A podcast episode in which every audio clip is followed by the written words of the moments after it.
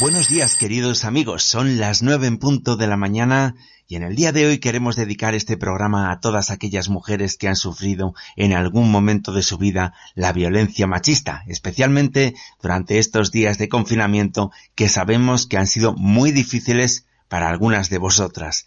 Ahora ya parece que vemos la luz al final del túnel. Vemos la luz al final del túnel de este confinamiento y queremos seguir aportando luz también desde el entretenimiento constructivo y el pensamiento positivo para seguir ayudando y para seguir eh, intentando que esos grandes problemas que tiene la humanidad, como por ejemplo la violencia machista, se resuelvan.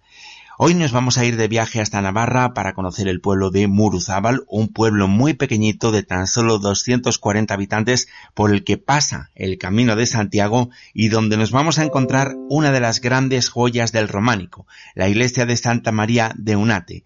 También nos iremos hasta la comarca catalana del Garraf, la comarca barcelonesa, en la que nos podemos encontrar un pueblo fantasma. Y nunca mejor dicho lo de fantasma, nos referimos a la localidad de Jafra, que cuenta con una leyenda negra que nos contarán nuestros compañeros Sara Navalpotro y Ángel Jiménez. Además, no van a faltar, por supuesto, las noticias positivas, la poesía e incluso puede que hasta os contemos un cuento.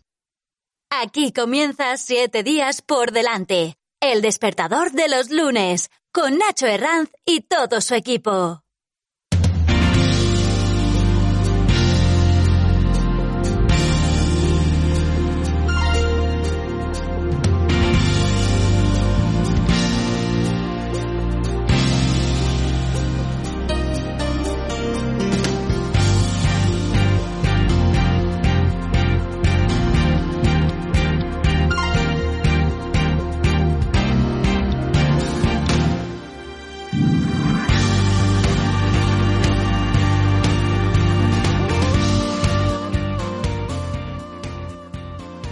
Y durante estos días no nos podemos confiar porque, meteorológicamente hablando, vuelven las lluvias y el fresco, van a bajar los termómetros y van a volver las lluvias. De hecho, ahora mismo ya está cayendo algún chubasco por algunas zonas del País Vasco, de Cantabria, Castilla-La Mancha y Cataluña.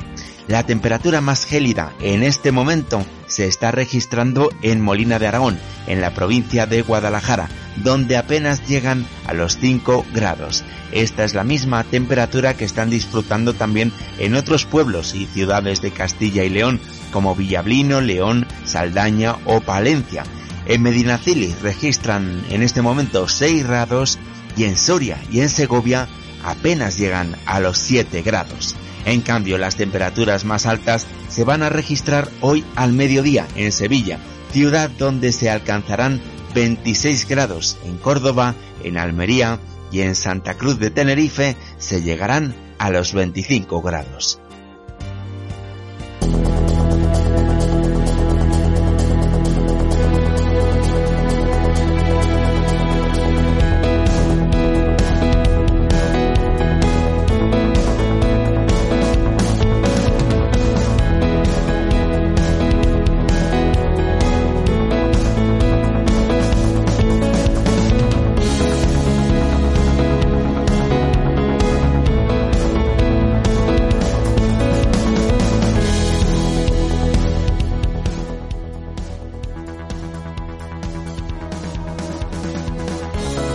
Si ahora te estás preparando para salir a la calle y coger el transporte público, tienes que saber algunas cosas, como por ejemplo que en la Comunidad de Madrid reabren las oficinas de transporte público de Getafe, Alcalá de Henares y de Príncipe Pío.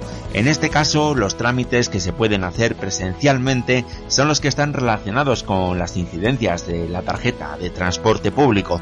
También tienes que saber que desde hoy, en todas las comunidades de España en las que ya se encuentran en la fase 2, los metros, trenes y autobuses recuperan ya todos sus asientos. Se eliminan todas las restricciones en la ocupación de los vehículos para todos los transportes colectivos urbanos y periurbanos. Y si vives en la ciudad de León, el ayuntamiento mantiene la gratuidad del transporte público de los autobuses urbanos. Los horarios y las frecuencias seguirán siendo los mismos que se establecieron el pasado día 25 de mayo, pero a partir de hoy lunes se permite también la ocupación de todos los asientos y eso sí, se recomienda respetar la distancia de seguridad y es obligatoria de es obligatoria la mascarilla. En la actualidad circulan todas las líneas excepto la número 3 que une la plaza de Santo Domingo con la universidad por la suspensión de las clases. En la redacción de nuestro programa hoy se incorpora Loreto Santamaría. Bienvenida, Loreto. Además, como siempre, Isabel Galvez, Leopoldo Fuentes Muñoz, Sabra Naval Potro, Ángel Jiménez, en fin, todo un equipazo para comenzar con buen pie este lunes. Noticias en positivo.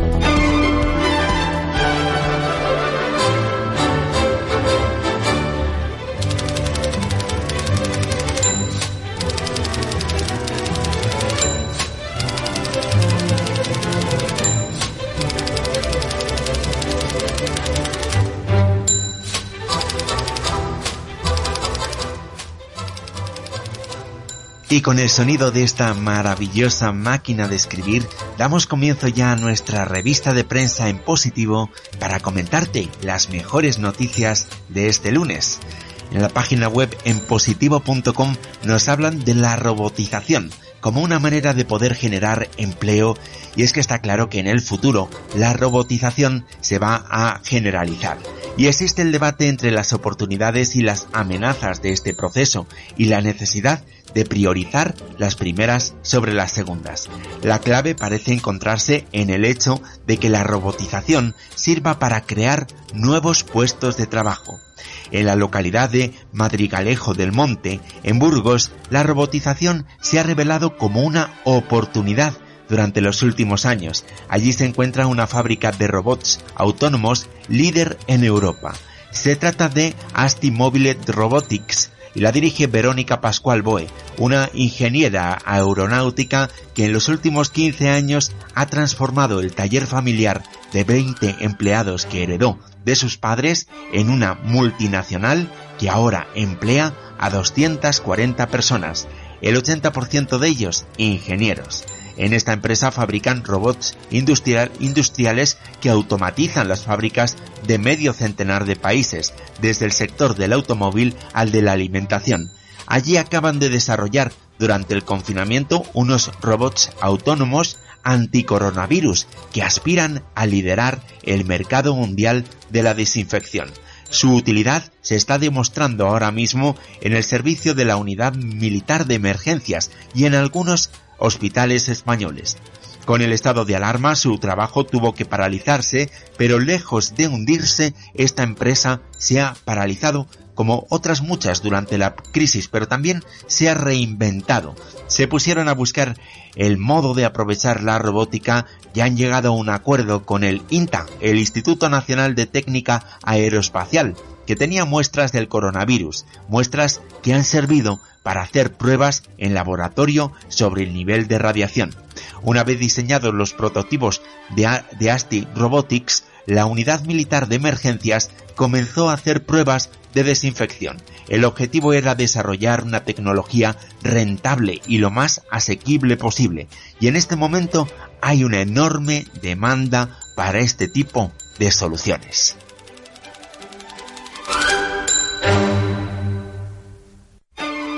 Una de las múltiples consecuencias de la pandemia mundial por el coronavirus es el golpe al turismo debido a las restricciones de movimientos, especialmente importante para países como el nuestro, España, con mucha dependencia económica de la actividad turística y del sector servicios. Este es el caso nuestro, el caso de España, donde el turismo es el sector más importante de la economía nacional por delante de la construcción, con 189 mil millones y con un 14 del PIB. En este momento el turismo vive una crisis existencial, esperando minimizar las pérdidas y la necesidad de adaptarse al contexto donde el virus estará presente durante como mínimo unos meses más. Asimismo, se está abriendo este momento también un debate sobre la necesaria reindustrialización y el correspondiente fortalecimiento de la actividad industrial para no ser tan dependientes de la actividad turística. Existen expertos que abogan por una revolución en el turismo en base a la tecnología, lo que viene a ser como una transformación sectorial.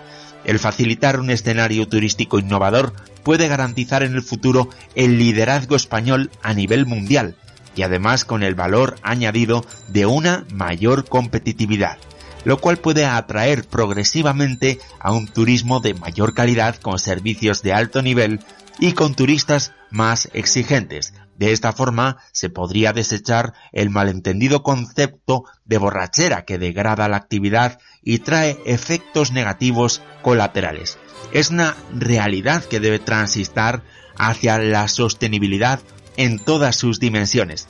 Para conseguir esta competitividad se requiere implementar medidas de digitalización que derivarían en destinos inteligentes basados en el Internet de las Cosas, en el Big Data, en planes de mando donde se interactúe en base a las necesidades de la ciudad en cada momento determinado.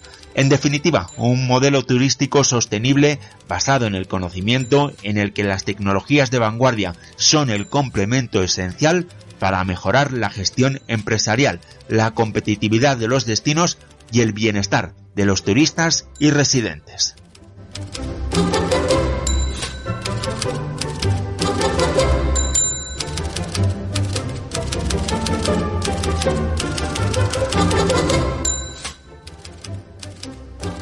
Y nos vamos ahora de enpositivo.com al periódico de buenas noticias cuéntamealgobueno.com en el que esta semana nos hablan de iniciativas solidarias en Madrid y de una salida verde para el COVID-19.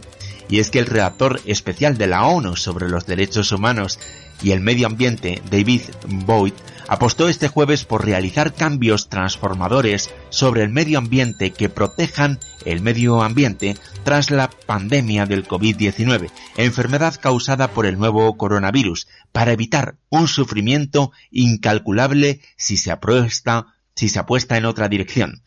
Boyd eh, hizo esta consideración en un comunicado con motivo del Día Mundial del Medio Ambiente, que se celebró el viernes pasado bajo el lema La Hora de la Naturaleza. Con este eslogan, Naciones Unidas reclama a los eh, ciudadanos que escuchen los mensajes que lanza cada día el planeta. Este experto indicó que hacen falta con urgencia acciones transformadoras para proteger el medio ambiente y los derechos humanos y para abordar también los impactos de la alteración del clima, la pérdida de biodiversidad, la contaminación tóxica y la zoonosis, las enfermedades transmitidas por animales a seres humanos. Según explicó David Bout, la pandemia mundial del COVID-19 demuestra los impactos directos y severos de la degradación ambiental en el disfrute de una amplia gama de derechos humanos, incluido el derecho a la vida, a la alimentación, el agua y la cultura. Según David Boyd, al menos el 70% de las enfermedades infecciosas han saltado de la vida silvestre a los humanos. Boyd abogó por abordar las causas profundas de estos desastres ambientales interrelacionados y por aprovechar esta oportunidad para lograr un futuro justo y sostenible. Y es que, según David Boat, a medida que avanzamos hacia la fase de recuperación, los estados deben implementar un enfoque basado en los derechos humanos. Es necesario tratar los síntomas de la crisis con fronteras cerradas, con bloqueos y con una vacuna pero sin duda un enfoque preventivo va a salvar millones de vidas y billones de dólares. Un total de 156 estados reconocen a día de hoy el derecho a un medio ambiente seguro, limpio, saludable y sostenible. Y según David Boat, este derecho debería ser uno de los más importantes para el siglo XXI. Los planes de recuperación tras la crisis del coronavirus basados en el cumplimiento de los derechos humanos implican acciones y políticas concretas que apuntan a lograr un clima estable, acceso al agua potable, al aire limpio, a la agricultura saludable y sostenible, exposición reducida a tóxicos, ecosistemas saludables y biodiversidad. Además, el derecho a un entorno saludable ayuda también a abordar la desigualdad y a garantizar la protección de todos los miembros de la sociedad, con un énfasis muy particular en las personas con situaciones vulnerables y que sufren estas amenazas como mujeres, niños, personas que viven en la pobreza, pueblos indígenas y comunidades tradicionales, personas mayores, personas con discapacidad, minorías y desplazados.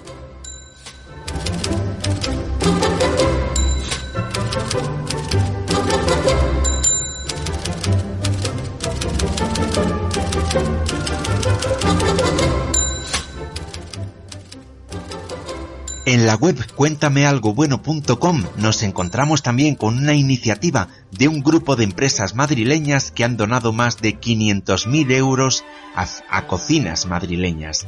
En la cocina Gastromat Villaverde diariamente se preparan más de mil almuerzos destinados a personas vulnerables para agradecer el esfuerzo y la rapidez de las empresas al responder a las dificultades tras, tras la crisis del COVID-19. Según Begoña Villacís, el apoyo de las empresas ha sido fundamental para la cocina de Villaverde, donde la gestión de la ONG CESAL ha sido clave en la búsqueda de voluntarios. Las empresas implicadas mostraron su satisfacción con lo conseguido gracias a las donaciones y aseguraron que seguirán ayudando en lo necesario. El director general de CESAL, Pablo Llano, que alabó la capacidad de respuesta de las empresas donantes de alimentos y dinero, se felicitaba por la alianza real entre la sociedad civil, las empresas y el Ayuntamiento de Madrid, que ha mostrado una velocidad de respuesta encomiable.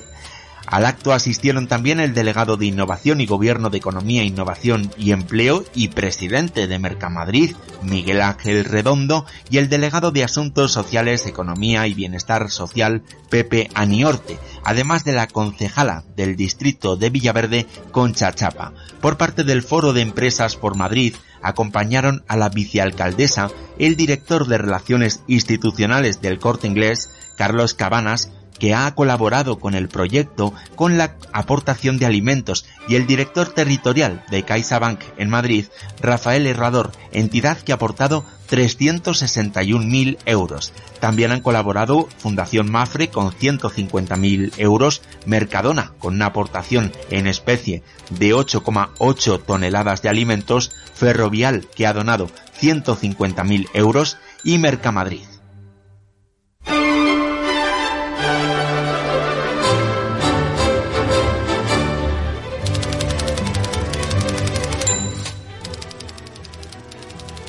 Y seguimos en el periódico de buenas noticias cuéntamealgobueno.com y con otra campaña solidaria en Madrid. Es una campaña en este caso pensada para madres sin recursos y para que ningún bebé se quede sin leche. Este es el objetivo que se ha fijado Misión Urbana Madrid, que ningún bebé se quede sin leche. Para ello, la organización ha puesto en marcha una campaña de crowdfunding en la plataforma GoFundMe, cuyo objetivo es ayudar a más de 218 mamás y sus bebés. Y es que el COVID-19 ha impactado a muchas familias en Madrid dejándolas sin recursos. Por este motivo la entidad ha creado, entre otras iniciativas, esta campaña solidaria, que ha recaudado ya a través de la campaña de microdonaciones más de 500 euros. Gracias a esta donación están ayudando ahora mismo a más de 250 familias con múltiples repartos de alimentos, pero según especifican son necesarias más aportaciones. Por este motivo la organización pide la máxima colaboración para alcanzar la meta económica cuanto antes y asistir así a todos aquellos hogares que lo necesiten. Las misiones urbanas son un movimiento religioso de acción social que están presentes en todas las eh, ciudades eh, grandes del mundo. Estas misiones urbanas están siempre preocupadas por las personas que se encuentran en situación de pobreza severa o de exclusión social, y en este caso el centro urbano es su punto de misión urgente y preferente.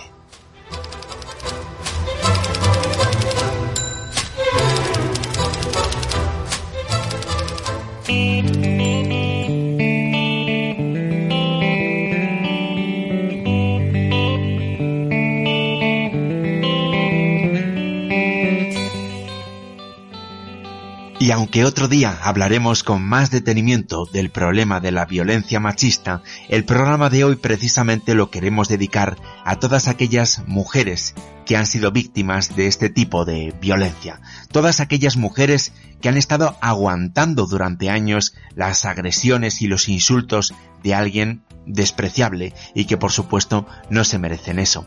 En realidad son muchas, muchísimas las que durante muchos años, muchos siglos, han sufrido este tipo de violencia. Se trata de un problema de proporciones descomunales, gigantescas, y desde luego es necesario hacer algo para frenarlo. Seguramente donde hay que trabajar fundamentalmente es en los sistemas educativos y quizás esto implica un cambio de mentalidad en nuestra sociedad. Como hemos dicho anteriormente, en próximos programas analizaremos este tema con más detenimiento con algún profesional que nos aporte luz. Y si eres víctima de la violencia machista, tienes un número de teléfono completamente gratuito y que no deja rastro en la factura, el 016. Hoy vamos a escuchar una canción mítica del grupo Amaral que refleja precisamente cómo es la vida de una víctima de la violencia machista, porque ya sabes que tienes que salir, tienes que salir corriendo de esa situación.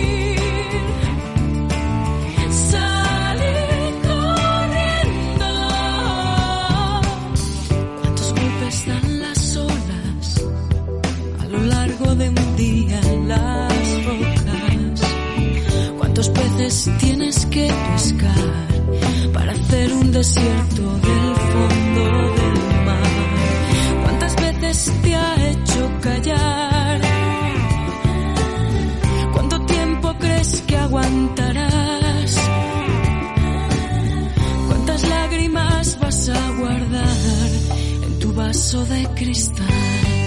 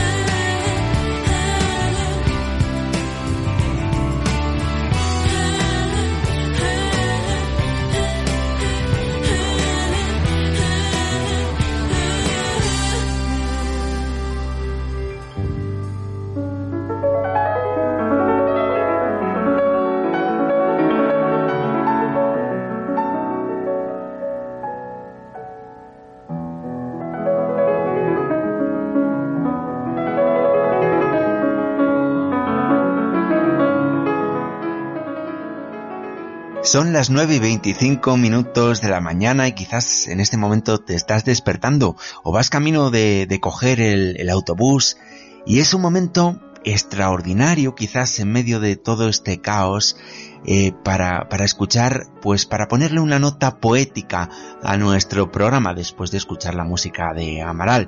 Vamos a poner la nota poética eh, de nuestro programa de hoy con nuestra compañera Isabel Galvez, porque hoy nos trae una poesía de la que fue Premio Nobel de Literatura en 1996, la poeta polaca Wisława Zimboska. Vamos a escuchar a Isabel para ver qué nos cuenta y para escuchar esa poesía.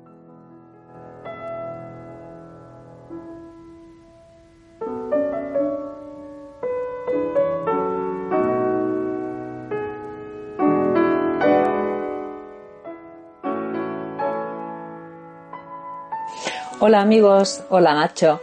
Voy a compartir hoy un poema de la autora polaca Wisława Zimborska. Ella es poetisa con el Premio Nobel de Literatura en el año 1996. Eh, la obra poética de la que he elegido el texto que voy a compartir es Instante. ¿Y qué me gusta? Pues me gusta especialmente porque en sus poemas aparece la vida cotidiana y aparece con los aspectos mm, cómicos, dramáticos, con los altibajos de la vida. Y bueno, esa parte esencial que ella nos muestra me encanta cómo lo hace. De hecho, el poema que he elegido creo que identifica muy bien estos rasgos de su poesía. Se titula Una niñita tira del mantel.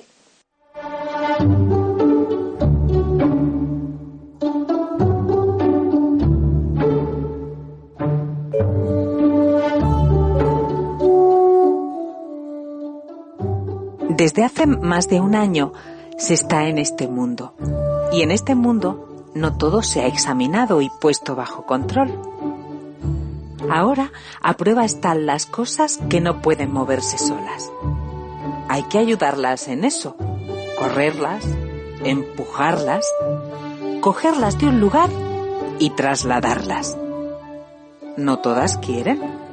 Por ejemplo, el armario, la cómoda, la inflexible pared, la mesa, pero ya el mantel, sobre la testaruda mesa, si se lo agarra bien de las orillas, muestra disposición al viaje. Y sobre el mantel, los vasos, los platitos, una jarrita con leche, cucharitas y un tazón, hasta tiemblan de ganas. Muy interesante. ¿Qué movimiento elegirán cuando ya se agiten en el borde.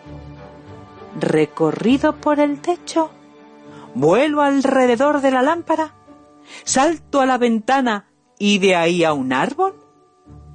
El señor Newton no tiene aún nada que ver con eso. Que mire desde el cielo y agite los brazos. Esta prueba tiene que hacerse y se hará.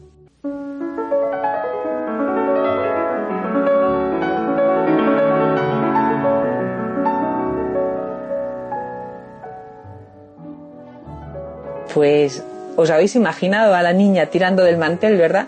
Y los platos, las tazas, la jarrita, todo volando. Pues este es uno de los ejemplos de la obra de Vislava Zimboska. Espero que os haya gustado. Saludos.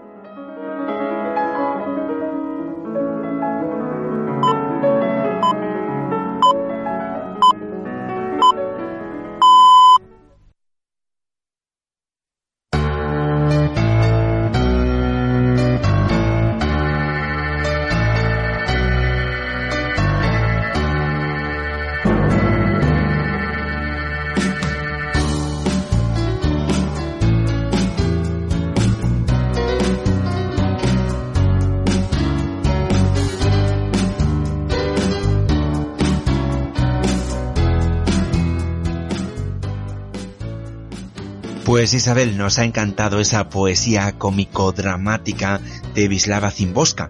En siete días por delante, ahora después de la, de la poesía, partimos de viaje. Lo hacemos todavía con, con la imaginación, porque seguimos estando confinados. Cada vez queda menos para que podamos salir de viaje de verdad, pero todavía tenemos que continuar confinados o por lo menos en la misma comunidad o provincia donde vivimos.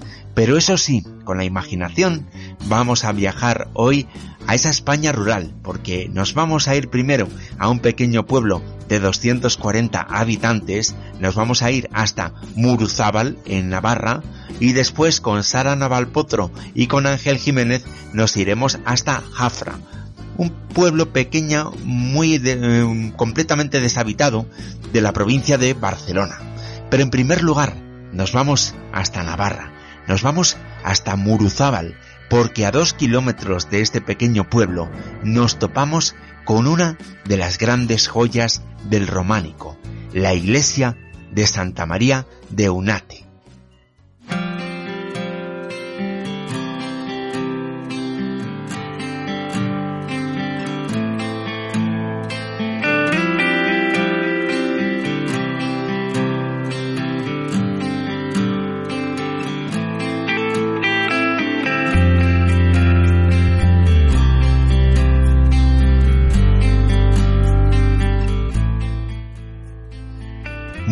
Cerca de Pamplona, entre las carreteras nacionales 121 Pamplona-Tarazona y 111 Pamplona-Logroño, se abre un pequeño valle avenado por un pequeño río llamado Robo.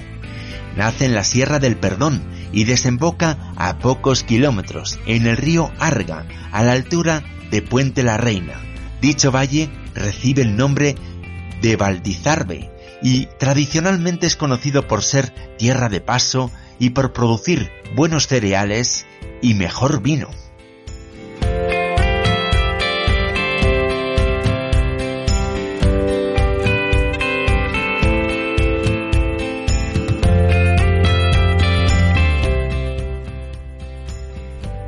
Si se atraviesa el valle en automóvil, es fácil terminar su recorrido sin haberse fijado en nada especial, la carretera es estrecha y aunque está bien asfaltada, resulta sinuosa, pero nos encontramos con un paisaje de gran belleza.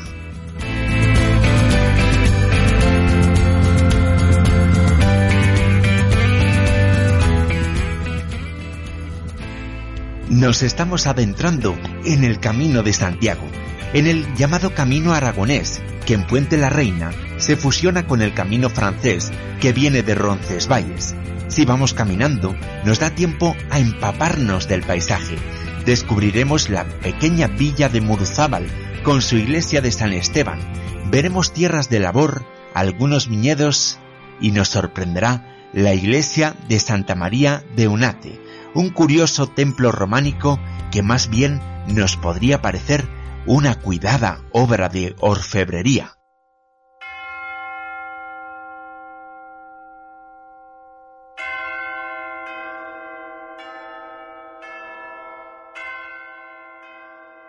Según algunos, es un recuerdo de la iglesia del Santo Sepulcro de Jerusalén. Se ha asociado su construcción a la Orden de los Templarios, pero nunca se ha podido comprobar, y esto ha dado lugar a multitud de leyendas y de misterios, temática que reservaremos a nuestros compañeros Ángel Jiménez y Sara Navalpotro.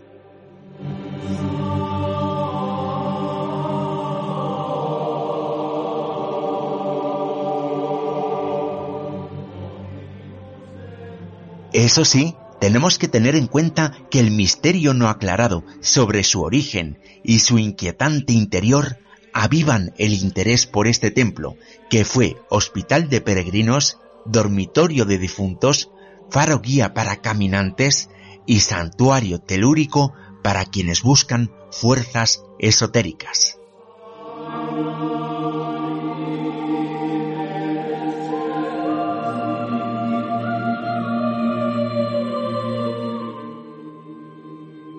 Pero vamos a dejarnos sorprender por la enigmática geometría de este templo y un interior que sin duda nos va a llamar mucho la atención.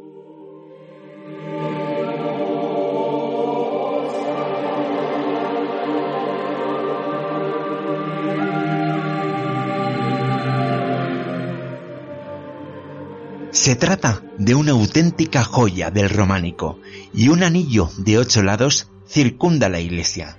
Este anillo, en tiempos, debió estar cubierto, formando una especie de pórtico. De los ocho lados, cinco fueron reconstruidos en el siglo XVIII y sólo tres han conservado la gracia y la ligereza primitiva. En este espacio se han encontrado bastantes sepulcros, muchos de ellos con las típicas vieiras de los peregrinos.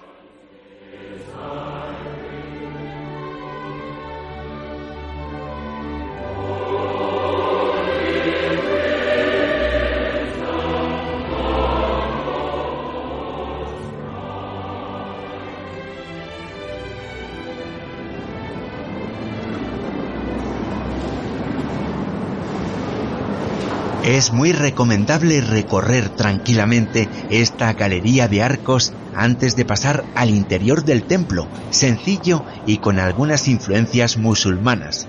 Deja que tus ojos se adapten a la escasa luz del interior y siente la espiritualidad y el recogimiento que envuelven a esta iglesia.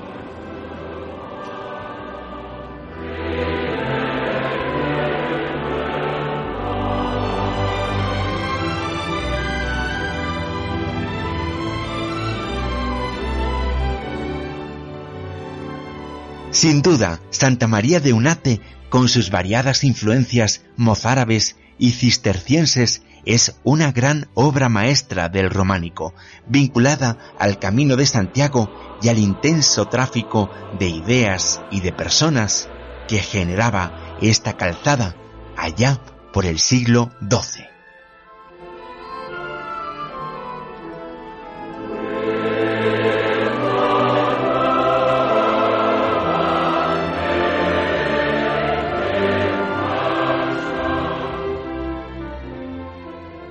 Los viajes, de dimensión, de dimensión insólita.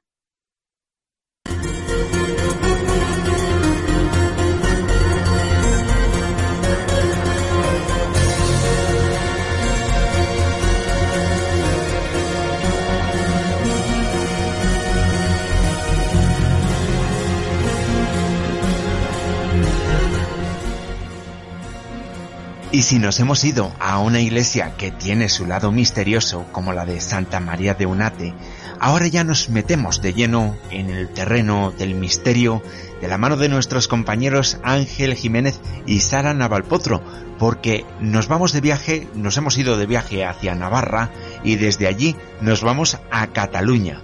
Nos vamos de viaje en este caso parapsicológico, misterioso. Nuestros compañeros de dimensión insólita nos van a llevar hasta la comarca del Garraf y nos van a hablar de ovnis, de psicofonías, misas negras, en fin, un menú estupendo para comenzar esta mañana de lunes. Muy buenos a todos amigos y bienvenidos otra vez aquí a nuestra sección, a nuestros viajes de Dimensión Insólita, los viajes del misterio. Y, y ahora nos vamos a ir junto con mi compañera Sara Navalpotro. Sara, muy buenas. Muy buenas, Ángel.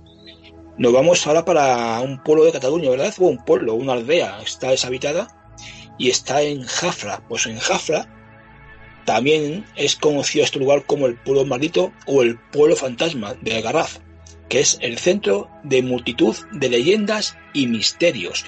Jafra es en la actualidad un pueblo abandonado, situado en, en la parte oriental de Olivella, a 189 metros sobre el nivel del mar. Y en el pueblo nos encontramos con cuatro edificaciones en ruinas. La casa del barón de Jafra, la casa de los criados, la iglesia de Santa María y un pequeño cementerio que tiene que estar también destrozado. Es a partir del año 1950 cuando el pueblo queda totalmente abandonado y se empieza a derruirse todos sus edificios.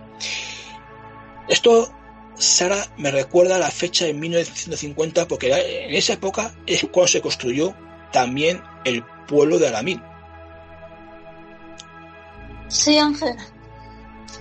Y además este pueblo, como es Jafra, que tiene también tema de, ovnis, de avistamientos y de incluso psicofonías que han hecho ahí la gente, tiene una historia oscura, una historia negra, una leyenda negra que Sara nos va a contar. Sí, el pueblo está envuelto en dos leyendas que tienen que ver con niños. La primera de ellas trata sobre el hijo de los varones de Jafra. Los varones de Jafra tuvieron un hijo y el nacimiento de este niño pues trajo alegría y grandes celebraciones en honor al matrimonio y al, y al hijo de los dueños del pueblo. Años después, el párroco de la iglesia escuchó a un criado hablar con la mujer del varón. Y este criado le decía de que se quería ir del pueblo llevándose a su hijo. El niño de los varones era en realidad hijo de un criado y de la mujer del varón. Era un niño bastardo. Al niño le llamaron Pedro. Cuando el párroco se enteró de, de la conversación, fue a decírselo al varón y este pues entró en cólera y decidió vengarse, pero no lo hizo ni vengándose de la mujer ni del ni del criado, sino que fue a por a por el pobre Pedro, que tenía solo seis años. Pedro solía jugar cerca de un ciprés. El párroco y el varón ataron una soga al cuello del niño y lo asesinaron. En esta zona del pueblo se puede sentir la presencia amenazadora y perturbadora de alguien que te persigue. Se dice que es el párroco y el varón. Hay otra presencia en el pueblo que se dice que es el pequeño Pedro que te ayuda a salir para que no te persigan sus asesinos. Y la otra leyenda es que cerca del pueblo encontramos una, una casa que ahora está reformada porque se supone que la casa sigue estando ahí. No está dentro del pueblo, sino a las afueras. Y la leyenda es de que una familia holandesa se, desplazó a Jafra y allí en la casita de las afueras pues vivía la madre, el padre, con sus dos hijos. Los dos niños tenían una extraña enfermedad por la cual no podían salir a la calle porque el sol les dañaba mucho y vivían aislados en su casa. El padre les construyó un laberinto y les dejaba solo salir unas pocas horas, un ratito, a jugar por la noche. A los pocos años el matrimonio tuvo otro hijo, en este caso tuvo una niña, a la que llamaron Melinda. Melinda nació sana, sin la enfermedad de sus hermanos, pero pese a la alegría de tener el nacimiento de una niña sana, hubo que lamentar la muerte de la madre, que murió en el parto. El padre se quedó solo con los tres hijos. Y a los poco, al poco tiempo murió otro de los hermanos, murió un hermano. Y a los dos años murió el otro hermano.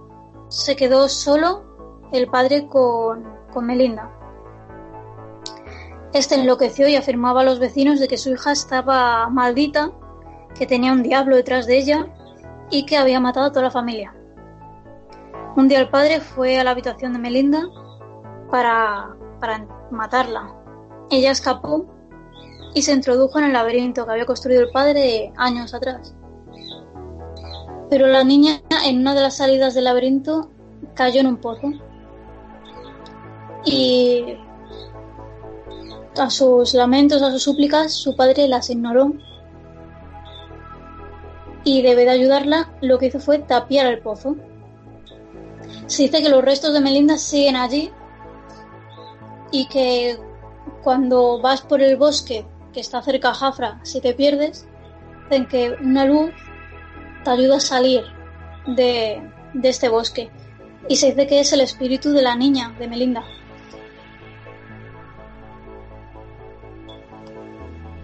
Madre mía, o sea que sigue todavía por ahí rondando tanto la niña como el padre, como el cura Sí, y la niña se supone que es que el cadáver de la pequeña sigue estando enterrada, bueno, enterrada, ahogada en el pozo de, Jafra.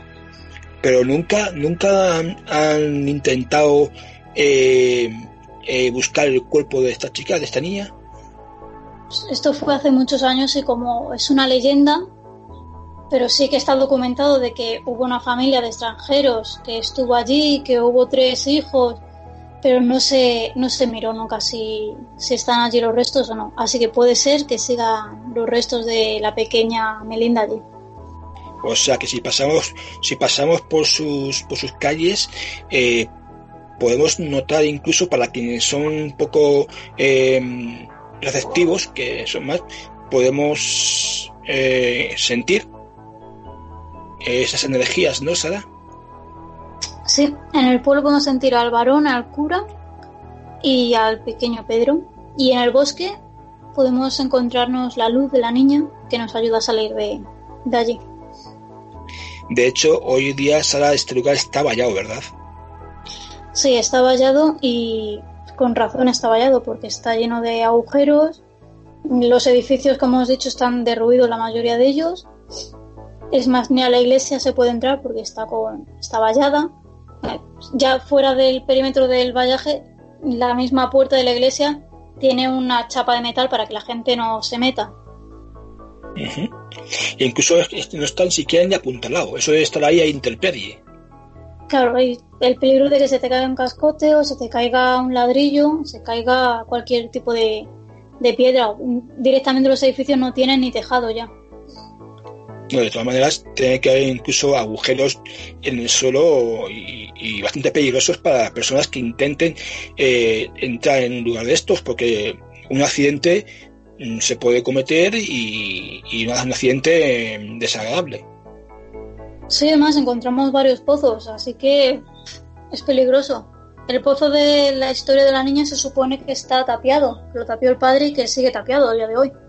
Pero claro, de a saber los que haya más por ahí. Pues hay unas psicofonías, Sara, eh, si me permites, eh, hay unas psicofonías que hay gente que han podido recoger en este lugar de Jafla, dicen que es de la voz de un niño pero la voz de un niño eh, como estuviese, estuviera pasándolo mal. No es un niño o una niña, pero una voz eh, de agonía, ¿no? De, de estar pasándolo realmente fatal. Y esas psicofonías se han hecho aquí en Jafla y se han, vamos, que se puede incluso buscar por internet o en, o en YouTube, que seguro que estarán por ahí dando vueltas. Sara, ¿algo más que añadir? Nada más que añadir, Ángel, solo que si lo si la gente quiere ir a, este lugar, que lo haga con mucho cuidado o directamente ni entren, se puede ver desde fuera debido al peligro que tiene. O sea, las vallas no es simplemente una valla para que no entre el ganado, es para que no entremos nosotros las personas porque tiene bastante peligro de que haya un desastre allí. Efectivamente. Y no solamente ya eso que avisen ya de que pueda haber accidentes, sino que también puede haber algún tipo de multa por entrar en lugares que no, no se debe. Nosotros ya tenemos que dejaros, amigos. Espero que nuestro viaje del misterio hoy os haya gustado y cuidadito por donde andáis. Hasta otro, amigos.